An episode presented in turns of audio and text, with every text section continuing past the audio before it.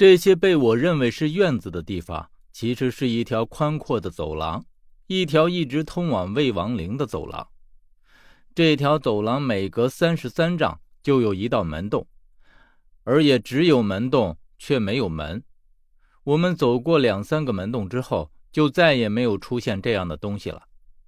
往里面走了百十来步之后，走廊的两边开始出现一些石像，都是两丈来高，阴森森的耸立在两边。走进了这里之后，就像是走进了一个迷宫一样，我有一种怎么走都走不到尽头的感觉。而且周围都是一模一样的石像，难免会让人心中生出一丝疲惫感来。这样走了多少时间，我心中已经完全没有了概念。总之，直到最后，我们又看见了前面零零星星的光，这才重新又腾起了希望。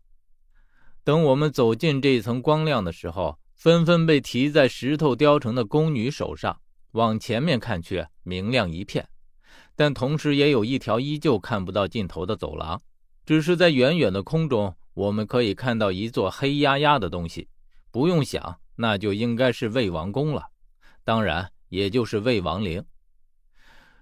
只是看他那悠远的样子，应该还在很远的地方。走到明亮之中，总比走在黑暗之中要好得多。除了这寂静的环境让人心里有些发怵，其他的倒也没什么。在一路上，我们几乎是一声不吭，即便是平时活跃到不行的十三，也是沉默着，不知道他在想什么。我见他忧心忡忡的样子，不免感到奇怪。十三鲜有这样的时候。于是我问他：“十三，你怎么了？怎么一路上总是闷闷不乐的？”十三回答说：“哎，我在想，蒋究竟有多少个傀儡？什么时候会轮到我们？”原来十三是担心这个。哎，他有多少个傀儡，只怕除了他自己，就没人知道了。不过，我们一定能找到破解的方法。最终逃脱他的魔掌。十三却说：“可我总觉得有一种在他身边的感觉。人人都说蒋十分爱惜自己的身体，从来都是藏在某处的。可是我却一直觉得他就在我身边，时时刻刻的跟在我们身后，仿佛我们的一举一动都在他的掌控之中一样。”我知道十三这是害怕了。面对这样一个可怕的人，谁能不害怕呢？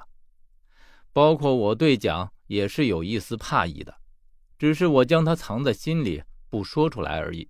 特别是当得知了我被选为他的替身的时候，我就更加害怕起来。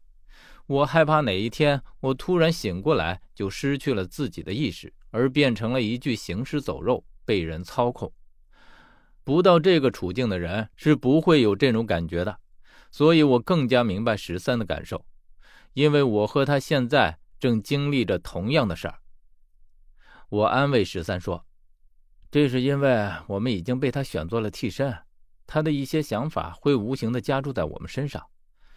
当然，我们能感知到他的存在，其实他并不在我们身边。”那何远，你怕不怕？呃，怕，可是怕有什么用？我相信你比我更加深刻的思考过这个问题。接着，十三便不说话了，大概是想通了，大概是又想到了别的地方去了。而小峰则是一直默默的听着我们的谈话，并没有发出任何声音。我于是问小峰：“哎，小峰，你对蒋了解多少？”小峰想了想，开口说：“我不知道。”我只知道他是我的仇人。小峰说的更直接，想必这种仇恨是一代代积累起来的，根深蒂固的植根在了记忆当中。即便没有亲自去经历，却也有着血海深仇的情节。我于是继续问，本来这些疑问我是要问陆的，可是想不到后来小峰出现，陆露出了真面目。他和我说的那些十殿阎罗之间的事儿，也就是。也就无疾而终了。听说变成王弼是唯一一个见过蒋的人，这是不是真的？小峰说：“呃，这应该是差不离的。只是变成王弼早已经消失匿迹了。如果真说起来，他的失踪可以说和吕差不多，几乎从来没有他的任何踪迹，也没有继承人的消息传出来。总之，这几十年来，没有人再听闻过他的踪迹。想来应该是已经遭遇了蒋的毒手。可是陆说毕的身手很了得，只怕单靠讲的话杀不死他吧？